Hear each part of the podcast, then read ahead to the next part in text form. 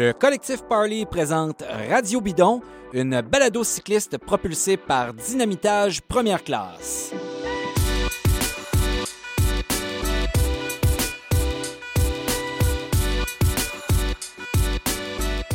Alors bonjour et bienvenue à Radio Bidon. Radio Bidon, c'est euh, une balado-diffusion qui a pour sujet le cyclisme. Aujourd'hui, euh, nos sujets tournent autour du cyclisme sur route, mais lors des prochains épisodes, on va évidemment parler de toutes sortes de sujets qui ont trait à la pratique cycliste. Alors ça va aller du vélo urbain au vélo de montagne en passant par le cyclocross.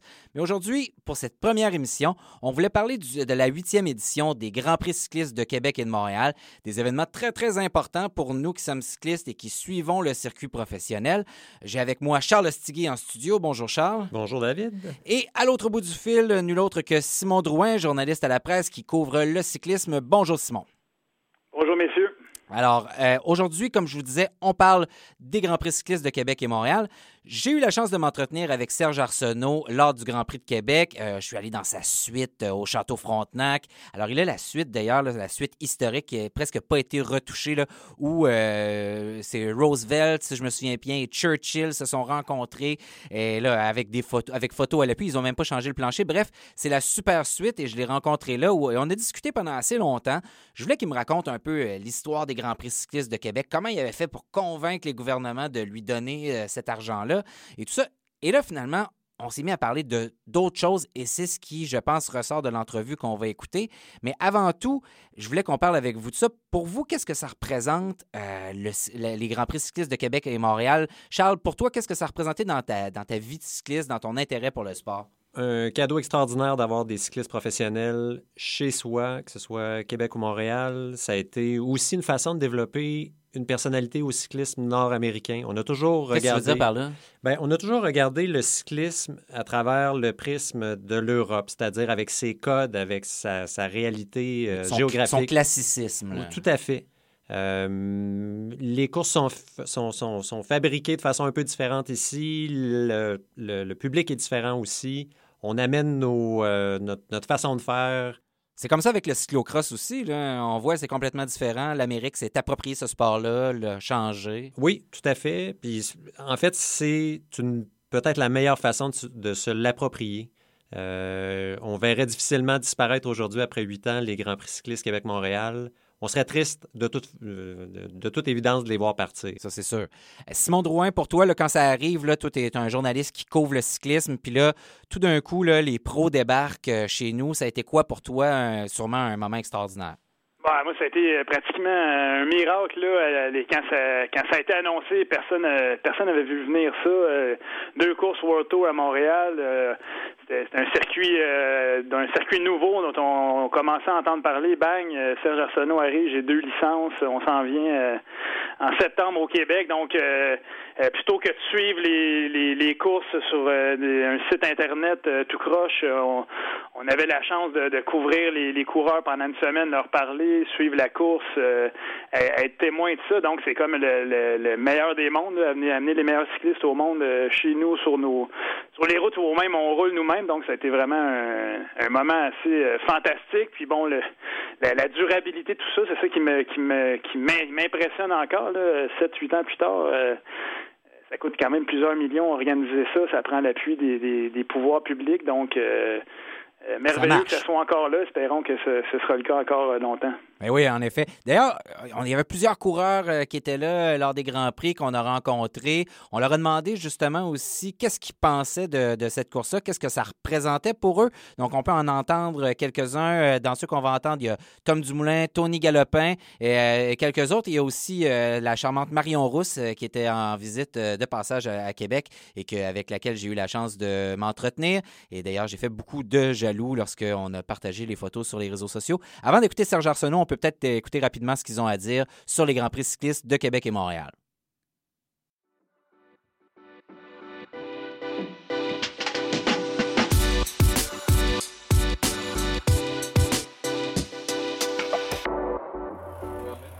Donc, euh, Tony Galopin, euh, c'est pas la première fois que vous faites euh, les courses à Québec et Montréal. Euh, Qu'est-ce qui sont spéciales ces courses-là pour vous euh, de venir ici en Amérique pour vous? Est-ce que l'accueil est différent d'ailleurs? Ah oui, c'est sûr qu'on a, on a un accueil différent. Il y a une atmosphère dans la course aussi qui est, euh, qui est différente. ça change des courses européennes où voilà, on vient, on vient la veille de la course, on repart et tout. Là, il y a vraiment, c'est une semaine un, un peu spéciale. On se habitué du décalage, on n'a pas l'habitude. Et puis c'est aussi une course en circuit, donc euh, une course en circuit, on n'a pas forcément l'habitude de faire ça tout au long de l'année, donc euh, ça fait un peu ambiance euh, championnat du monde. Uh, hello, Tom Dumoulin. Um, is this a preparation for the Worlds for you? Is this proper racing, uh, or just to keep the form? Proper racing. I mean, I didn't make the whole travel for uh, for just preparing something. Uh, no, it's a, it's an opportunity, and uh, I wanna I wanna do well here, and uh, yeah, we'll, we'll see how it goes. And of course, it's not it's not the biggest uh, goal of the season. That is coming in two weeks uh, with a time trial at the Worlds for me. Um, but Giro still, was a pretty big one as well. Yeah, the Giro, of course. yeah, yeah, yeah, for sure. But in a lot, a lot of part of the season, the uh, the, the Worlds is the most important. But um, I'm I'm hoping to do very well here as well. Alex, how how different is it racing in, in a city in a, in a city circuit like this one from uh, the World Tour races where in Europe where you ride in the fields for uh, several kilometers and see cows and horses mainly? I mean, you have to stay pretty switched on all day. Um, I mean, it's left, right, up, down all day. Uh, these courses in particular, uh, they're pretty pretty active all the way around. Uh, so I think it makes for good watching, but it could be a little stressful in the race. Euh, bonjour Marion Rousse, alors on est à Québec. Euh, on est tout juste avant les Grands Prix de Québec et de Montréal. Euh, je voudrais que vous me parliez de, ces circuits-là, comment vous les voyez, comment vous les percevez, et puis comment ils se situent dans le reste du calendrier euh, World Tour? Déjà, c'est des courses très importantes. moi, je sais que les, coureurs ont toujours envie, et c'est une course particulière, ils ont toujours envie d'être présents. C'est un peu comme des classiques. C'est des courses qui se déroulent en, circuit, et forcément, ça se court pas pareil qu'une course en ligne. Euh, c'est beaucoup plus nerveux et surtout moi j'ai été surprise puisque c'est ma première la première fois que je découvre le, Canada et du coup les, circuits alors que je les ai déjà euh, commentés à la télé je trouve déjà le, circuit de Québec particulièrement difficile. Les bosses, euh, moi, je ne les pensais pas aussi raides. Il y en a beaucoup qui comparent ce circuit-là au championnat du monde, par exemple, entre autres. Ça se court un peu pareil. Hein. C'est vrai que ça se court un peu pareil parce que c'est des circuits usants où il n'y a pas vraiment de temps de récupération, que ce soit Québec ou Montréal. Euh, je pense que Montréal est peut-être même encore un peu plus difficile parce que les, les bosses sont plus longues et il y a moins de temps de récupération. Donc c'est vrai que des, courses en circuit, il bah, faut toujours être vigilant. Euh, on peut voir des, attaques assez loin de l'arrivée, pourquoi pas aller, au bout. Donc euh, ouais, c'est vrai que ça se court pareil que les championnats du monde.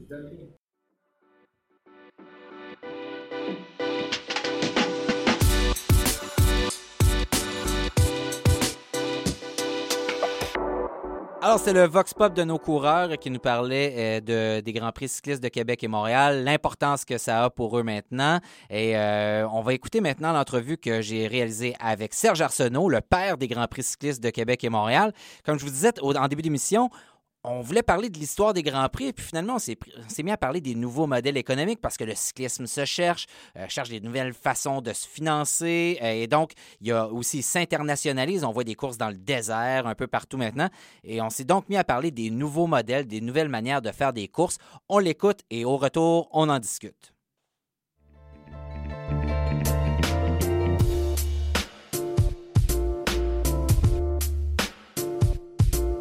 Comment vous voyez l'avenir des Grands Prix de Québec et Montréal, mais j'ai envie de dire un peu l'avenir euh, du cyclisme professionnel en général aussi en même temps pour les prochaines années. C'est plein de choses. Je ne sais pas si vous avez regardé, euh, par exemple, les Hammer Series où on essaie de modifier complètement comment le sport se pratique. Euh, donc, vous avez essayé ça aussi avec euh, les Challenge Sprint, par exemple, pendant quelques années. donc, comment vous voyez ça dans, l'avenir? Comment on fait aussi pour intéresser ces nouveaux publics-là dans, les, nouveaux, les nouveaux marchés où on implante le sport? D'accord. On est rendu un passage obligé de renouveler en bon français, d'additionner aux épreuves classiques actuelles d'autres épreuves qui tiennent compte de la demande des diffuseurs, parce que ce qui manque dans le cyclisme, c'est l'argent. Il n'y a pas un commanditaire international dans le cyclisme alors qu'ils sont dans tous les autres grands sports. Et ils ont raison de ne pas être là, parce qu'on ne s'est pas organisé, on a mal travaillé ensemble, euh, on a mal évolué, euh, trop de vieilleries, trop de toiles d'arnier un peu partout, et non. Et il y a malheureusement un groupe de personnes qui ont dominé le cyclisme, ou différents groupes, qui regardent le cyclisme comme une source de revenus sans comprendre qu'il faut donner au cyclisme Il faut que l'hôtel soit construit beau, renouvelé, rénové, au goût du public, avant d'augmenter le prix des chambres et de faire des profits. Et il y a de la réticence, parce qu'il y a des gens qui veulent rester et qui veulent tout simplement le statu quo, parce qu'ils vivent très petitement avec leur petit truc, mais ils veulent le garder. Et des gens qui n'ont pas de vision, des gens qui n'ont pas de moyens, et des gens, dans le fond, qui travaillent pour eux et non pour le cyclisme. Ici, c'est le contraire. Il faut travailler pour le cyclisme si on veut le rendre rentable, et même profitable. Hein. Comment est-ce qu'on peut travailler pour le cyclisme? On a tout à fait raison de tenter de renouveler, mais il ne faut pas le faire n'importe comment. Euh, Vélon, pour moi, je trouve ça tout à fait agréable de voir 12 équipes qui s'unissent avec peut-être des idées. Cependant, il faut que l'idée soit bonne. Il ne faut pas que ce soit juste pour dire on fait telle série, c'est à nous, les 10 équipes, puis là, on se fait du, du fric à court terme. Pas que ce soit un cirque non plus. C'est un cirque, la Hammer Série. OK. Et c'est un cirque qui n'a pas pris chez les spectateurs. Ils ne comprennent même pas ce qui se passe. Deuxièmement, encore là, il y a une notion d'entreprise qu'ils n'ont pas compris. C'est toujours. Il y a des trucs qui coûtent cher normalement. Un Grand Prix, ça coûte cher. Bon, tout ça. Moi, j'avais. Alors, il faut réaliser qu'il faut être dans un centre-ville. Comme tous les grands organisateurs comprennent qu'il faut être où là le public se tient. On ne pourrait pas faire, si tu veux, je ne sais pas moi, le, le, le Ice, euh, ce qu'on fait à Québec, si vous voulez, bon, euh, perdu à quelque part euh, dans Toundra. Ah, vous parlez de Red Bull. Là. Oui, Ouais, ok. Red Bull, donc on ne pourrait pas.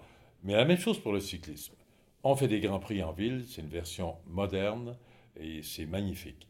Moi, j'avais proposé, et l'affaire n'est pas morte, les sprints. Pourquoi un sprint? Les diffuseurs mondiaux, les nouveaux médias et les sponsors, parce que les sponsors ensuite regardent qui écoute tout ça, disent est-ce qu'on a un format qui peut s'insérer dans télévision moderne ou dans les nouveaux médias modernes? Non, pas date. Combien de temps dure ta course? Oh, approximativement. Nous, on sait qu'un sprint, ça dure 90 minutes ou 75 minutes selon nos choix. Deuxièmement, on sait qu'on peut mettre 24 coureurs connus, des vedettes mondiales partout, avec un début et une fin, 75 minutes. On sait qu'on peut faire un circuit mondial de 12 à 16 sprints, à trois périodes très précises. On sait qu'on a besoin de bloquer moins d'un kilomètre d'une artère principale, que ce soit les Champs-Élysées, Brennenbourg, c'est-à-dire à Berlin ou ailleurs, pour dire sur 750 mètres en nocturne, on amène les plus grands sprinters du monde. Là, il faut la participation des plus grands, par contre. Ça, c'est comme le Grand Prix. Je n'étais pas intéressé en 2009 à proposer euh, une course euh, comme le Tour de Californie, même d'aujourd'hui ou d'autres, des semblants de quelque chose. Il fallait avoir les vraies courses, les vraies. Hammer, trop compliqué, trop coûteux, s'étire et c'est la confusion totale pour le public qui regarde ça. Colorado, eux, ils ont décidé de faire une espèce de festival avec de la musique, euh, de Oui. diversifier l'offre. Ça peut s'y prêter, mais encore là, euh, ils vont diversifier. On ne parle pas de la même chose. C'est comme si tu me parlais d'une Formule 3000 et de la Formule 1. Je parle en coût, en coût d'organisation, tout ça. Le World Tour a un cahier de charge important. hein, parce que tu paies les indemnités aux équipes, tu paies les hôtels, le transport, la bouffe. C'est pas pareil. Non, non, non, non. C'est-à-dire, c'est du 6 pour 1. Puis on ne parle pas de la même chose. Point final. Et parce que c'est une autre dimension. Euh, exemple. euh, donc, pour nous, pour créer des revenus, il faut avoir des événements qui coûtent relativement peu cher pour l'impact qu'on peut avoir médiatique. Qu'est-ce que garantit un sprint, contrairement à d'autres choses? Chaque équipe et chaque sponsor est garanti d'être en nombre. Souvent, puisque on filme sur 500 mètres avec les panneaux, avec les trucs, avec les- bon les Donc, c'est bon pour les coureurs, Les- c'est bon pour les commanditaires. et c'est bon pour le public parce qu'ils ont leurs gens et leurs vedettes devant eux collés. Aussi, c'est bon pour la télévision. Très important. Donc, tout ça mis ensemble. Par contre, il faut les meilleurs. Vous savez, au Québec, on a beaucoup de qualité. Et ça, c'est un défaut, qualité. Mais moi, je le prends comme qualité. Si c'est pas ce qu'il y a de meilleur, on le refuse. Essaie, toi, de t'enrichir ou de faire un grand, grand truc avec une Formule 3000 ou si c'est pas Formule 1, si c'est pas Ligue nationale, si c'est pas ce qu'il y a de top, comme on dit, ça marchera pas. Très difficile. C'est pour ça que le cycliste, j'étais condamné à être World Tour. OK, vous n'aviez pas le choix parce que sinon, vous Dans ma croyez que tête. le, public serait pas au rendez-vous. Oui, plus également ce que je promettais, d'être diffusé mondialement. Je comprends. Et plus Donc, il faut rendre. Alors, j'ai la même vision Alors, la vision que j'ai pour le sprint, oublions les hammers, machin chouette et c'est ça. Les hammers, c'est un développement que Vélon veut faire euh, in front avec le groupe de Wanda et tout le truc, mais ça ne pourra pas marcher. Trop complexe, c'est le bordel. En plus, quand il manque du budget, le premier truc qui en, qui en souffre, c'est la production télé. Alors, comment avoir une production télé exceptionnelle? On peut l'avoir sur 500 mètres. Là, j'ai diffusé avec tant de caméras, l'hélico, mes grues, haute définition. Et ensuite, on crée des vedettes qui reviennent parce que c'est sur 12 ou 16 épreuves avec un couronnement en fin de saison. Et on a les grandes vedettes parce que les grandes vedettes du tour ou des tours, tout ça, souvent sont les sprinters. Les Cavendish, les Kittel, les Greppel et tous les autres. Mais ces gens-là s'ennuient après le tour. C'est pas toutes les courses qui sont faites pour les, les sprinters. Exemple, ils n'ont rien à faire. Cavendish n'a rien à faire à Québec et Montréal. Ni Greppel, ni les autres. Non, il y a peu d'épreuves de sprint sur la Vuelta. Il y en a un peu plus autour de Grande-Bretagne. Oui, mais... Oui. Mais c'est pas là ils vont. Donc, déjà, il faut regarder également le calendrier. Il y a un trou après euh, les Flandriennes, ou ce que je veux dire, bon, hein, de X semaines. Ça pourrait être saison 1 des sprints.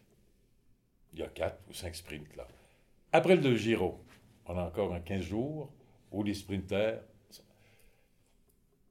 Oui, parce que c'est pas super exigeant physiquement. Ils peuvent y aller. C'est presque un, un petit entraînement de, de- de sprint pour eux. Exact, c'est-à-dire il faut qu'il y ait la forme parce qu'ils ouais. gagner. Parce qu'à un moment donné, si la formule du sprint est gagnante, pourquoi elle est gagnante? Coût relativement bas pour. Deuxièmement, l'attrait pour les. Les diffuseurs se cherchent des produits, mais pas n'importe quoi. Le diffuseur aujourd'hui a beaucoup de difficultés à avoir une course, et j'aime beaucoup le monument, mais prenons par exemple Milan-San Remo, qui est un grand monument. Trois premières heures, c'est du chloroforme. Ben, tout le monde dit que Milan-San Remo, c'est la course la plus plate avec le plus beau finish. Oui, le finish. le finish. Alors, À partir du Poggio, il se passe quelque chose. euh, L'idée du sprint, c'était très simple. Mhm. Vous adorez le finish, vous adorez le sprint, je vais vous en offrir. Et là, ça va être des vrais sprints. 80 minutes, voilà les trucs. Donc, moins exigeant pour les coureurs. Et ce qu'il faut faire, les gens de la boxe, moi je suis un vieux, comprends-tu? Et j'ai lu beaucoup, sans prétention, ont décidé, il y a déjà plus de 60 ans, que c'est le vendredi qui sera la journée de la boxe du temps de Gillette, qui présentait des soirées de boxe.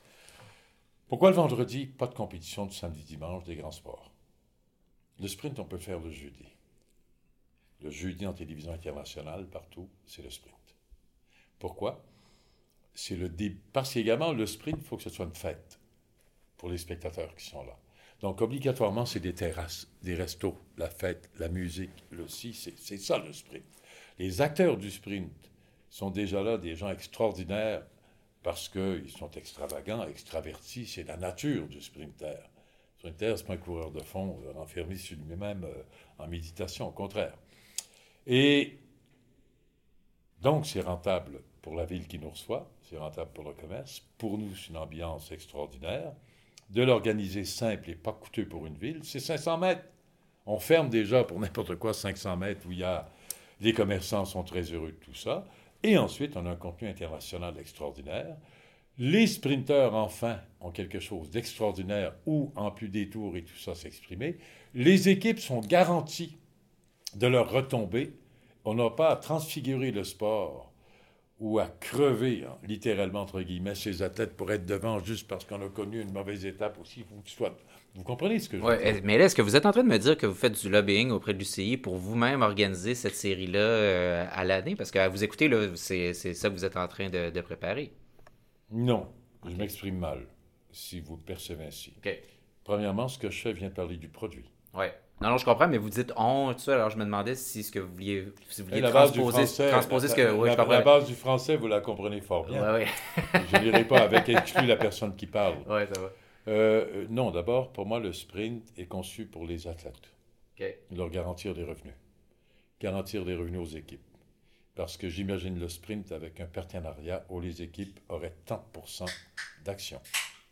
Partenaires, au profit. Un peu comme ce que veut faire aussi. là. C'est très différent.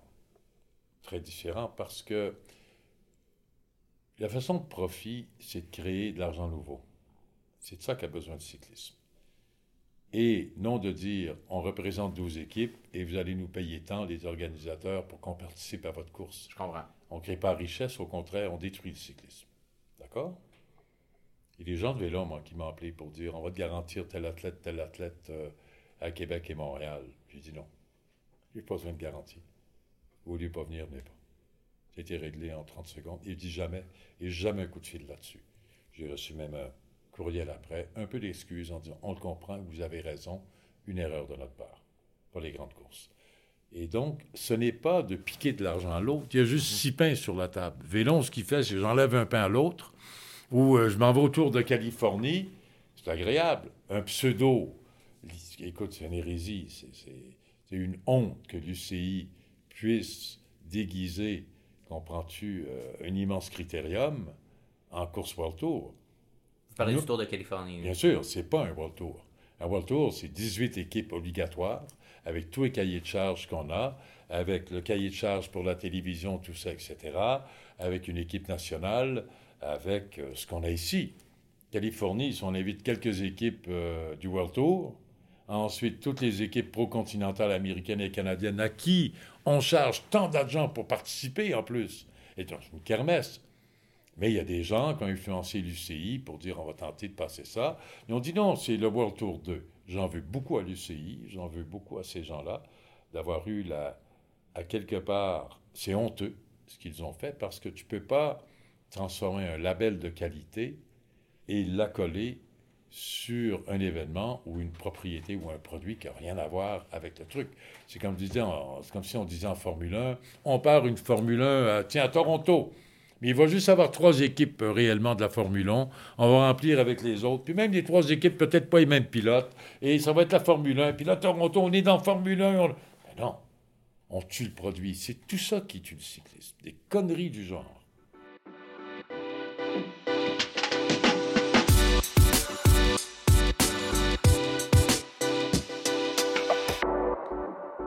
Messieurs, c'est quand même passablement intéressant ce qu'il nous raconte Serge Arsenault. Euh, je trouve ça intéressant aussi qu'il cherche un nouveau modèle, peut-être une nouvelle manière de faire.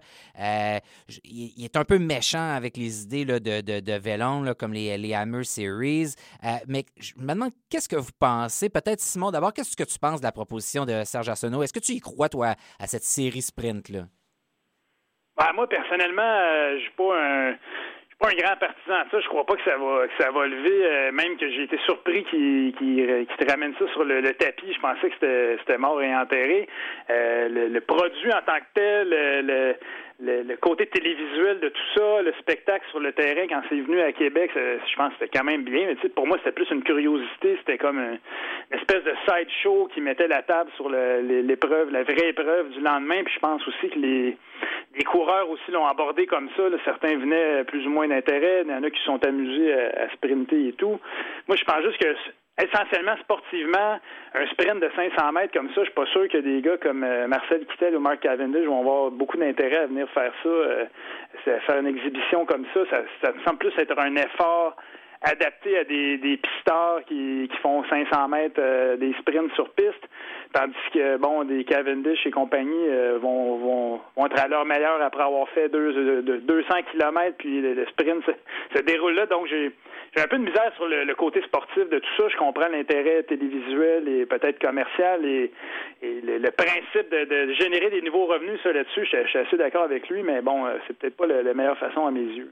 Charles, il faut quand même rénover le sport. Euh, il y, a, une nécessité là-dedans. Euh, peut-être parce que c'est un sport quand même assez lent. des fois, on passe des après-midi à attendre qu'il se passe quelque chose dans une course, il ne se passe rien. Donc ça, il y a ça. Il y a au moins cette volonté-là chez Arsenault de, rénover le sport. Qu'est-ce que tu en penses, toi? Bien, je suis content de voir qu'il euh, constate qu'il faut rénover le sport, le changer, mais euh, aussi, je me questionne sur les motivations. Est-ce que c'est pour une histoire sportive ou de revenus? Qu'est-ce qui, qu'est-ce qui motive le besoin de changement?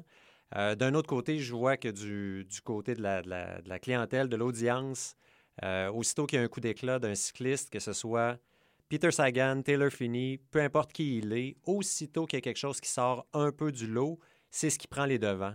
Est-ce que ça vient pas justement démontrer que la clientèle est prête à autre chose que les histoires classiques de longues courses euh, où les 15 dernières secondes sont intéressantes? C'est peut-être que les coureurs sont plates aussi, dans le sens où, non, mais c'est pas juste ennuyeux, là, mais dans le sens où maintenant c'est tellement policé le sport. Euh, je pense à, nos amis qui ont le bonheur de couvrir le Canadien. Il n'y a rien de plus ennuyeux qu'une conférence de presse avec Claude Julien. Puis pas juste parce que Claude Julien est plate, parce que les coachs sont pas très expansifs en général, mais parce que tout est tellement contrôlé tout le temps dans le sport maintenant, tous les discours, que finalement, son dol un peu. Taylor Finney, lui, a décidé qu'il voulait être vrai. Peter Sagan est vrai, lui aussi, dans son enthousiasme. Il s'en fout un peu. Puis c'est pour ça, peut-être, c'est peut-être, est-ce que c'est le problème, c'est du côté des sportifs ou c'est du côté des événements? C'est possiblement du côté des équipes, peut-être Ah ouais, plus. peut-être aussi. ouais. Euh, Beaucoup de contrôle. Oui, mais le contrôle qu'on perd en allant en ligne sur le web, Ouais. où là, les cyclistes sont un peu plus lâchés lousses. Il n'y a pas le contrôle, pour Ouais, ouais. reprendre ton analogie, qu'il y a chez le Canadien. Ah non. Et ça donne des trucs franchement intéressants. Ça, c'est sûr. Euh, j'ai envie qu'on parle des Grands Prix de Québec et Montréal euh, maintenant. Euh, la huitième édition a ressemblé un peu aux précédentes dans le sens où, à mon sens, la course de Québec est devenue un peu ennuyante. Dans ben, pas ennuyante autant que prévisible. On a encore vu, comme les années précédentes, une course d'attente. Euh, bon, vous avez une échappée qui part, on, décide de reprendre l'échappée vers la fin. Puis des groupes de plus en plus importants qui se retrouvent euh, après la rubuade. Quand ça tourne, ça passe devant le château Frontenac. Puis là, vous avez les mêmes sprinteurs qui reviennent encore. Oui, oui, c'est excitant. Rigoberto Urán est parti au même endroit que les autres fois. Cette fois-ci, c'est faire reprendre. Donc, c'est un peu toujours le même scénario qui revient, alors que Montréal est une course excitante. Plein d'échappées, d'attaques. C'est pas, ça explosait dans tous les sens. Le final était vraiment enlevant. On a suivi ça. Moi, je suivais ça sur mon téléphone, dans l'autobus. Ah, ah, je regardais ça, j'étais excité comme un- une puce. Puis là, là, je me dis, qu'est-ce qu'on fait pour. euh, Est-ce qu'il faut rénover la course de Québec pour qu'elle soit excitante ou on regarde ça comme ça? C'est la faute à Sagan. C'est toujours la faute à Sagan. en fait, je pense que c'est un problème, entre guillemets, qui est ponctuel. Sagan est tellement fort que le peloton attend de voir euh, ce qu'il fait. Et pour cause, euh, je- il y a une domination qui est tellement importante qu'il serait un peu fou de faire autrement. Ouais. Peut-être que c'est la solution en même temps. Euh, à Montréal, comme tu dis, la course a été très excitante. Qui aurait parié que Diego Lucie aurait pu remporter ça? Personne. Personne et sa famille au complet. Ah ouais. Euh, je ne sais pas ce que tu en penses, Simon. Simon? Ben, moi, je pense que c'est comme. euh, j- j'ai- c'est drôle parce que le scénario était l'inverse. Euh, il y a quelques années, on disait que la, la course de, Québec était plus excitante et tout. Fait que je- moi, je vois plus quelque chose de circonstanciel. Je sais pas pourquoi cette année, les- on dirait que le peloton est arrivé. Puis je pense que oui, effectivement, Sagan a beaucoup pesé sur le l'allure de la course. On dirait que les, les principales équipes se sont dit bon, euh, regarde, on. Va, la- on va laisser on va laisser aller puis on les, les meilleurs s'expliqueront euh, dans le dernier kilomètre. J'ai l'impression qu'il y avait je sais pas, quelque chose de, de circonstanciel. euh, puis bon, après ça, à Montréal, évidemment, ça a été comme le- le- le- le scénario inverse. Il y a eu une surprise. euh, les, les attaques ont fonctionné. euh, euh, il y a eu un petit groupe, puis le, le moment où Sagan se retrouve à 3-4 kilomètres, puis bon, euh, personne ne veut rouler avec lui. C'est ça qui rend le c'est ça qui rend le vélo excitant, qui le rend imprévisible aussi. hein. On aurait pu croire que bon, euh, avec ce qui s'était passé à Québec, euh, que, que le même scénario ça aurait lieu à Montréal. Finalement, ça n'a pas été le cas. C'est ça qui fait que que, que le vélo qui, qui, qui nous garde, qui nous tient sur le bout de notre siège et tout. Donc, euh, j'ai pas j'ai l'impression que peut-être que l'an prochain, les coureurs vont arriver à Québec, puis il y aura peut-être une course euh, différente. Euh, habituellement, dans les trois quatre dernières courses, ça attaquait plus. Cette fois-ci, ça n'a pas été le cas. euh. Alors, on garde, ça, on garde ça comme ça, on n'y touche pas, puis on, on espère que de, de voir le- le- le scénario de course changer. Est-ce que c'est souhaitable? Pas. Ah, dur à dire, mais si on revient au commentaire de Serge Arsenault qui mentionne que Montréal est la course reine, on l'entend sous le sens de l'étape reine Ouais, dans ouais. un grand tour. Ouais. Il va vouloir garder plus de dénivelé dans la course de Montréal. Conséquemment, il ne rajoutera pas une bosse à Québec pour égaliser les, euh, les dénivelés. Euh, J'ai l'impression que la course va rester la même ou à peu près la même, quoi qu'on quoi qu'on souhaite. OK. Ben, Mais- moi, je pense que c'est que c'est que c'est correct comme ça. Là. M'en à Québec, c'est une course quand même déjà très très usante, qui est très dure. Euh, euh, bon, euh, finalement, il y, a, il y a 30, 40 ou 50 gars qui sont là à la fin, mais il n'y en a pas tant que ça qui, peuvent gagner. Euh, je pense qu'il faut qu'il y ait aussi une espèce d'équilibre. Montréal, c'est une course dénivelée quoi, près de 4000 mètres, donc il faut, on peut pas non plus répéter deux deux, étapes comme ça. en tout cas, je suis pas sûr que ce soit souhaitable. Donc, moi, je verrais à Québec dans un dans un rêve d'aller faire un tour à l'île d'Orléans, mais bon, peut-être que au niveau logistique, c'est plus difficile d'organiser, sans doute plus coûteux et tout, mais bon. Puis on veut garder la, la, la, course près des gens, on veut que ça se reste dans le vieux Québec, que les gens puissent se promener, voir la course, c'est ça le but aussi. Oui, puis celui qui a dessiné le parcours, Charlie Motet, me disait avant le, Grand Prix de Québec, il y avait une espèce de montée dramatique à Québec avec le, côté de circuit qui fait que pour lui, ça lui faisait beaucoup penser à un championnat du monde. C'est vrai aussi, c'est un peu ça le, but de, Québec. C'est une préparation pour les championnats du monde. Puis on a vu à quel point, euh, dans les dans les trois quatre dernières années, à quel point les ceux qui se sont illustrés au championnat du monde sont passés par Québec et Montréal. Donc, ce côté-là aussi euh, est quand même excitant. Bon, peut-être ça a été moins le cas euh, euh, cette année à Québec, mais bon, ça, peut-être prochain, il se mettra à pleuvoir, puis il y aura du monde partout sur le parcours. Ah oui, ça serait bon. Il fait tout le temps beau à Québec. Là. un peu de pluie là, pour rendre ça excitant et dangereux, comme si ça ne l'était pas déjà assez. merci, messieurs. Là, c'est, le, c'est tout ce qu'on avait à dire maintenant pour les Grands Prix de Québec et Montréal. On va passer au sujet suivant.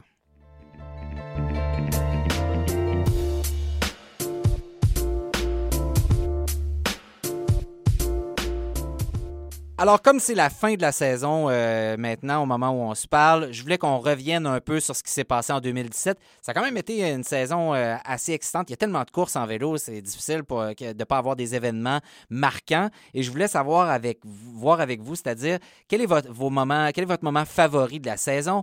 Euh, pour commencer. Après ça, votre pire moment et le moment le plus étrange peut-être. Donc, on va commencer avec toi, Simon. Ton moment favori de la saison, qu'est-ce que c'était?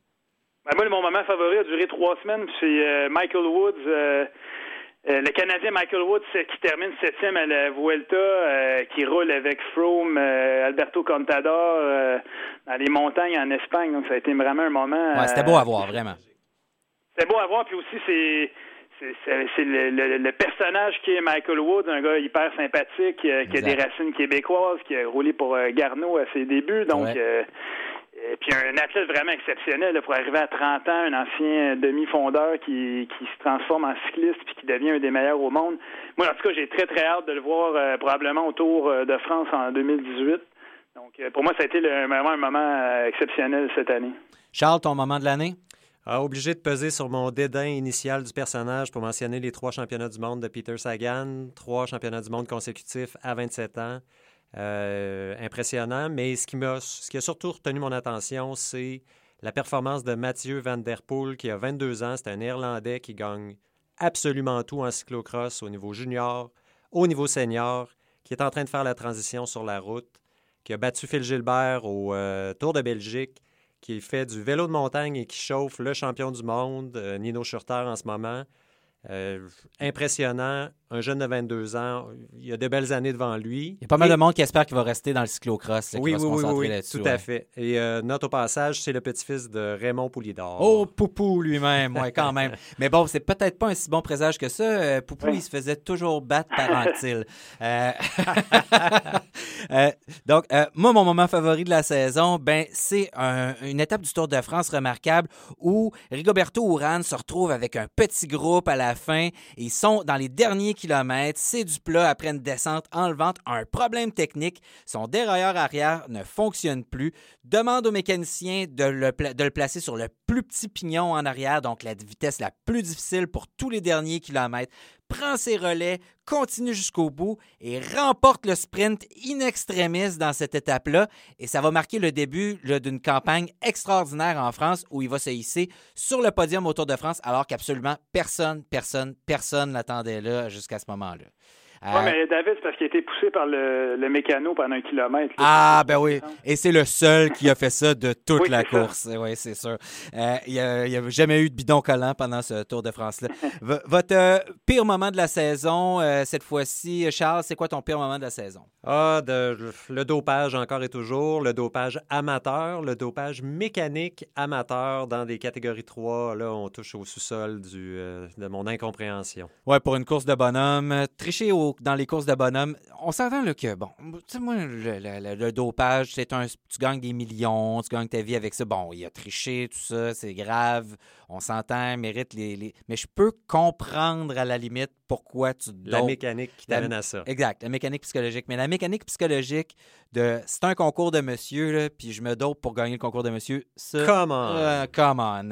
Euh, je peux me permettre, oui. euh, on parle d'une course de bonhomme, mais le, le type en question, euh, course amateur en France, il- j'ai vu un reportage où c'est le, je crois, le, le neveu de Pierrick Federico, un junior, qui racontait à quel point il- ce gars-là roulait fort. Il, donc, il y a des jeunes aussi qui courent là-dedans. C'est, quel- exemple à donner, c'est pathétique. Ah, c'est vraiment pitoyable. Euh, Toi, Simon, ton pire moment de la saison? Pire moment, j'ai pas le choix de. Ça revient encore à Peter Sagan, sa disqualification à la quatrième étape du Tour de France après son, son contact avec Mark Cavendish. vraiment une décision malheureuse des commissaires qui, d'après moi, ont voulu montrer, euh, je sais pas quoi, leur indépendance. euh, Ah, C'était vraiment pitoyable. Moi, je pense que mon pire moment de la saison, c'est l'ensemble du travail des commissaires pendant le Tour de France cette année. Décision douteuse après décision douteuse, ça a vraiment été pitoyable. Donc, c'est le, le moment là, du ravitaillement là, où, là, là, euh, on a voulu euh, rajouter du temps à des coureurs, mais pas à Romain Bardet. Puis là, ah, finalement, on a retiré la décision et le manque de transparence avec lequel c'est fait. Euh, non, c'est vraiment là, c'est le pire moment, je pense que c'est ça. Et puis, pour terminer, messieurs, le moment le plus étrange, le plus what the fuck euh, de la saison, qu'est-ce que ce serait? Simon, pour toi, c'est quoi? Moi, c'est euh, Tom Dumoulin dans l'Umbraille Pass au Giro qui doit s'arrêter en bordure de route pour aller se soulager, euh, vraiment, de voir, voir cette image-là. le maillot rose qui, qui arrête et qui s'en va dans le champ. Pauvre Tom. Ouais. Pauvre lui, puis finalement, que- quel sang-froid pour revenir, sau- sauver les meubles, pas perdre trop de temps, puis finalement gagner le Giro. donc, c'est. N'empêche. Et mentionnons euh, qu'il a été attaqué pendant son arrêt, Ouais, c'est vrai. son break. Ouais, vrai. mais bon, c'est moi je suis là- là-dessus, je suis toujours un peu euh, bon, c'est la course, on peut pas toujours euh, attendre euh, attendre les, les maillots Ouais. jaunes ou roses. Donc euh, puis euh, en passant ma- mention spéciale aussi, euh, on a parlé de dopage là, un québécois Gérard Louis Robert, 68 ans, suspendu 8 ans pour dopage à la testostérone. euh, Pour une deuxième affaire. Alors, ça vraiment, ça, non, c'est vraiment très, très, très, très, très, vraiment très emmerdant. Messieurs, pour terminer cette euh, première émission euh, de Radio Bidon, euh, je pense qu'il faut qu'on trouve un nouveau surnom à Peter Sagan parce que là, il y en a qui l'appellent le Terminator ou Hulk. il y a- Je trouve ça un peu dommage. J'ai étudié un peu les, surnoms des coureurs au fil des ans. C'est souvent un animal avec euh, son lieu de provenance, donc le nom sa ville. ça donne toutes sortes de, combinaisons euh, étranges. Euh, donc, je, me demandais, est-ce qu'on y va avec peut-être une qualité et puis d'où il vient, le furtif slovaque ou quelque chose comme ça. Qu'est-ce que vous avez, Charles, qu'est-ce que tu as comme suggestion là, de, de surnom pour Peter Sagan? À la manière de la pomme d'Apple ou des arches de McDonald's, je pense qu'on va bientôt reconnaître Sagan par son prénom. Juste en disant Peter, Peter, Peter, on va de savoir qui. c'est Peter. qui. Pet- Peter. Peter. Peter. Euh, Simon, comment on appelle euh, Peter Sagan? C'est quoi son nouveau surnom? Non, je m'excuse, moi, Peter, c'est- ça reste Peter Stachny. Ah, Oh, ah ouais, euh, c'est vrai. Oh, euh, tu flattes notre fibre euh, québécoise. J'ai j'ai trois, euh, trois suggestions. Euh, D'abord, ironique, euh, il était tellement fin avec moi en entrevue, euh, Peter Sagan, je l'appelle- je l'appellerais le rayon de soleil de Zilina, sa, ville de naissance. Et mes excuses à Marianne Saint-Gelais, la patineuse qu'on appelle le rayon de soleil de Saint-Félicien. Ou sinon, ben, il y a l'artiste, l'artiste inspiration Alex Kovalev que j'ai couvert à son arrivée chez le Canadien. Créatif, mystérieux, parfois mal compris, mais qui réussit souvent des chefs-d'œuvre sur un vélo. Ouh, très fort, bravo. Moi, je. je- je- Non, excuse-moi. Oui. Ah oui, vas-y, vas-y, le- le dernier. J'ai trouvé aussi celui sur la, sa page Wikipédia en français. moi, je, je savais pas qu'on l'avait appelé comme ça, mais je trouve ça merveilleux. Chuck Norris, Chuck Norris sur un vélo. Ah oui, ça lui va bien. Peter Sagan. Ah, tu vois, c'est en lien à- assez direct avec moi, le, le surnom que, que je voudrais lui donner. Moi, je l'appellerais le Navy SEAL. Parce qu'il est toujours caché, là, il est toujours camouflé dans le peloton. On le voit pas, il reste là, espèce de force tranquille, comme le Navy SEAL qui a été parachuté en plein milieu euh, de, la mer, puis là, qui va arriver avec son habit de plongée sur la plage, qui rampe, qu'on voit jamais, puis qui va finir par aller, euh, je sais pas, euh, récupérer des documents secrets dans un village quelconque, dans un pays éloigné. Alors, Peter Sagan est un peu comme ça, caché dans le peloton, puis whoop! il gagne à la fin, il arrive, on ne l'a pas vu arriver, il sort de nulle part, puis il remporte la course à chaque fois. C'est le Navy SEAL du peloton. Messieurs, Merci beaucoup pour cette première édition de Radio Bidon, présentée par le collectif Parley et propulsée par Dynamitage Première Classe. On se retrouve pour le prochain épisode.